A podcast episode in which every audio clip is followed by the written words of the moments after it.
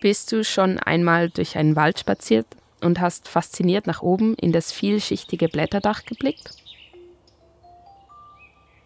Tolle Muster aus ineinander verschachtelten und überlagerten, verschränkten Ästen und Blättern, dahinter manchmal kaum mehr ein Fleckchen Himmel zu sehen.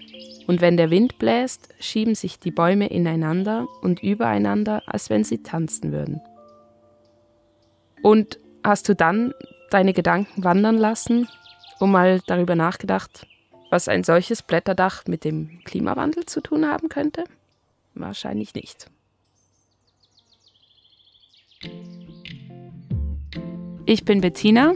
Und ich bin Jema. Und das ist der Dear 2050 Podcast über Kunst und Wissenschaft über Wälder im Klimawandel.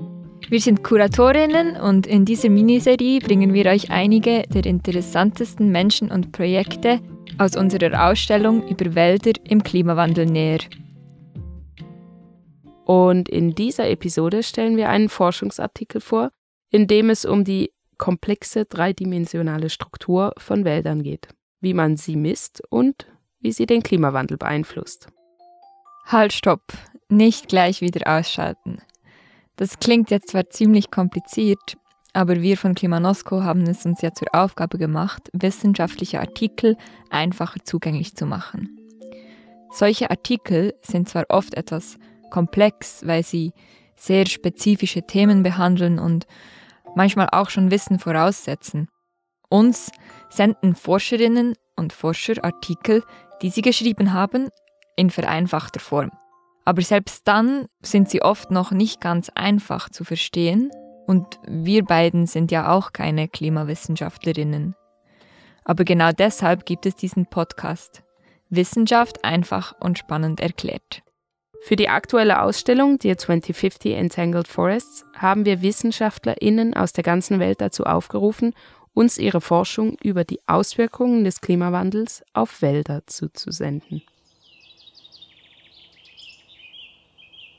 Wir sind also im Wald, schauen nach oben und sehen alle diese Blätter, Äste, Bäume, die komplexe dreidimensionale Struktur von Wäldern. Und hier sind wir bereits bei unserem Fachbegriff des Tages. Genau das macht sie nämlich aus, die komplexe dreidimensionale Struktur. Ein buntes Gewirr an verschiedensten Pflanzen im Raum. Und diese räumliche Struktur die untersuchen die Forschenden Alice Rosen und Tommaso Jucker. Sie nutzen neue Messmethoden, um die strukturelle Komplexität von Wäldern zu messen. Auch strukturelle Komplexität ist ein Fachbegriff. Klingt fast gleich wie komplexe dreidimensionale Struktur, ist aber nicht das gleiche. Lass uns kurz beide Begriffe erklären. Die strukturelle Komplexität ist ein Maß, das die Anzahl und die Vielfalt der Einzelteile eines Systems und ihrer Verbindungen beschreibt. In einem Wald mit hoher struktureller Komplexität leben viele verschiedene Pflanzen- und Tierarten mit unterschiedlichen Lebensweisen. Die Pflanzen und Tierarten werden alle unterschiedlich groß, haben möglichst viele verschiedene Beziehungen zueinander. Sie fressen sich, sie werden gefressen, betreiben Photosynthese und so weiter. Oder ganz kurz, Strukturelle Komplexität ist ein buntes Durcheinander. Strukturelle Komplexität ist also eine Maßeinheit. Und wenn etwas eine hohe strukturelle Komplexität hat, kann man es als komplexe dreidimensionale Struktur bezeichnen. Ja, und das heißt auch Wälder mit einer komplexen dreidimensionalen Struktur, zum Beispiel tropische Regenwälder, beherbergen einen großen Anteil der weltweiten Artenvielfalt. Sie liegen damit mit Korallenriffen ganz an der Spitze. Außerdem binden und speichern sie erhebliche Mengen an Kohlenstoff aus der Atmosphäre.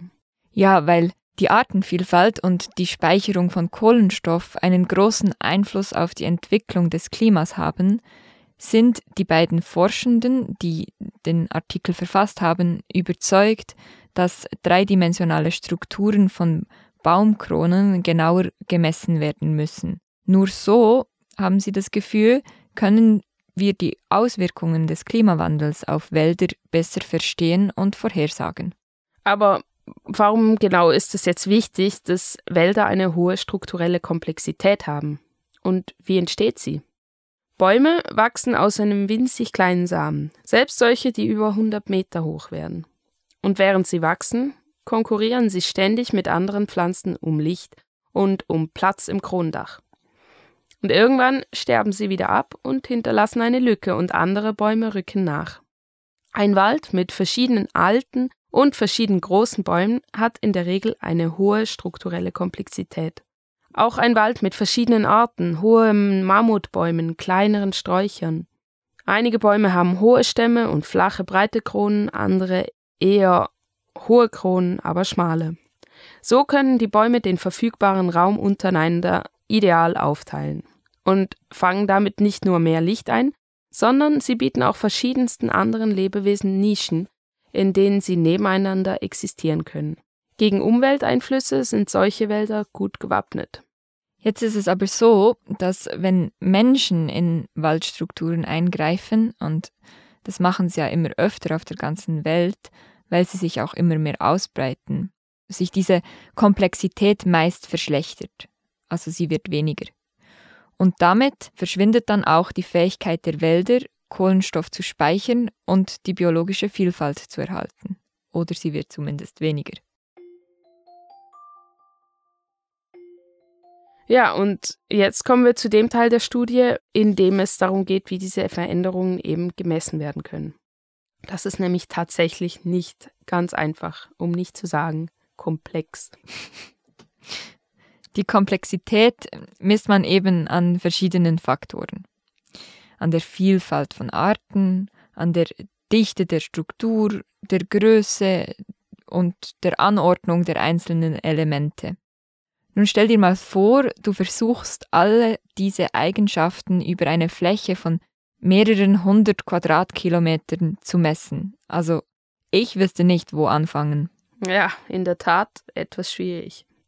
Und dann kommt da noch dazu, dass es unzählige verschiedene Methoden gibt, die strukturelle Komplexität zu messen. Bis jetzt wurden zum Beispiel bestimmte Eigenschaften von Bäumen meistens vom Boden ausgemessen und dann hat man zum Beispiel versucht, einfach über den Durchmesser von Baumstämmen Schlussfolgerungen über die Komplexität der Waldstruktur zu treffen. Doch dann, haltet euch fest, kam eine bahnbrechende Innovation. Fernerkundungstechnologien.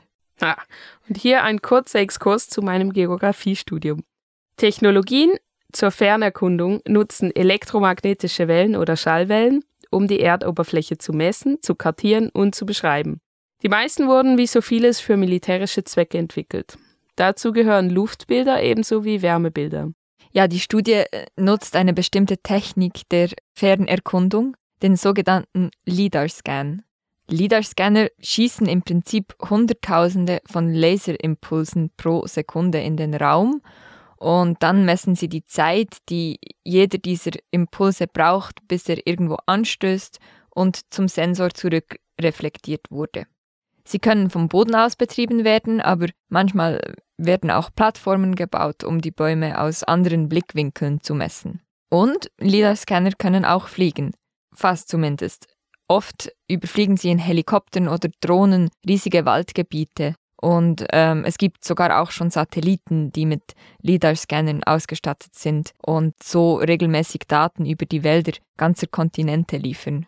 Ja, und äh, wenn man so einen Scan von einem Wald macht, dann macht er im Prinzip ganz viele kleine Punkte. Diese Punkte werden erfasst und auf einer dreidimensionalen Karte am Computer eingetragen. So können mit Hilfe von diesen LIDAR-Scannern extrem detaillierte 3D-Punktwolkenmodelle von Waldkronen erstellt werden. Im Prinzip also ein detailgetreues Modell der Waldkrone, vermessen und ganz genau in Zahlen beschrieben. Ich mache ein Beispiel. Die Forschenden haben eine tropische Waldlandschaft in Sabah in Borneo untersucht. Borneo ist die drittgrößte Insel der Welt. Dort am Äquator wachsen die letzten großen Regenwälder Südostasiens. Die Artenvielfalt ist dort auch so groß wie sonst nirgends. Durch äh, Abholzung sind diese Wälder aber stark bedroht. Auf einem 3D-Höhenmodell, eben aus einem LIDAR-Scan, sieht man den Wald von oben und wie hoch jeweils die Baumkronen sind. Auf diesem Bild erkennt man einen scharfen Übergang von einem alten tropischen Regenwald, in dem die aufstrebenden Bäume über 80 Meter hoch sind, zu einer Ölpalmenplantage mit ihrem charakteristischen kurzen und gleichmäßigen Kronendach. Ja, und das sind Monokulturen. Und was die strukturelle Komplexität angeht, sind sie so ziemlich das pure Gegenteil eines gesunden Regenwaldes. Alle Pflanzen sind gleich groß, gleich alt, von der gleichen Art und stehen auch noch im gleichen Abstand zueinander. Genau. Doch nicht nur die Plantage hat ein niedriges Kronendach. Und das sieht man jetzt eben auch auf diesem LIDAR-Scan erstmals wirklich richtig gut. Auch vom Waldrand wachsen 100 Meter waldeinwärts nur kleinere Bäume. Dort, in dieser Randzone des Waldes, herrschen nämlich wärmere, trockenere und windigere Bedingungen. Und das ist eine Gefahr für die Bäume, weswegen sich die Waldstruktur auch dort verändert. Ja, an dem Beispiel sieht man, durch die massiven Fortschritte in der LIDAR-Technologie in den letzten Jahren sind wir heute in der Lage, die dreidimensionale Struktur von Wäldern in räumlichen Maßstäben und Auflösungen zu messen, die noch vor 20 Jahren undenkbar gewesen wären.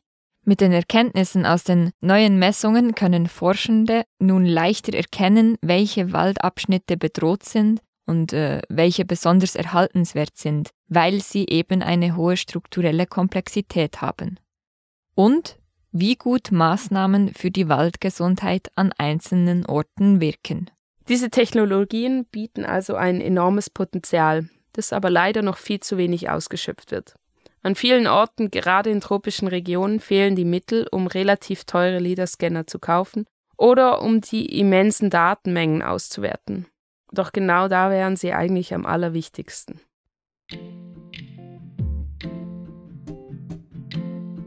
Und das war's auch schon. Falls ihr mehr über unsere Projekte erfahren wollt, besucht unsere Webseite dear2050.org oder hört euch unsere anderen Podcasts an. Mit unserem Projekt Dear 2050 verbinden wir nämlich immer wieder zeitgenössische Kunst mit Wissenschaft, um Wissen über den Klimawandel erlebbar zu machen. Mit Ausstellungen, kulturellen Veranstaltungen und Publikationen zeigen wir den Klimawandel aus verschiedenen Perspektiven.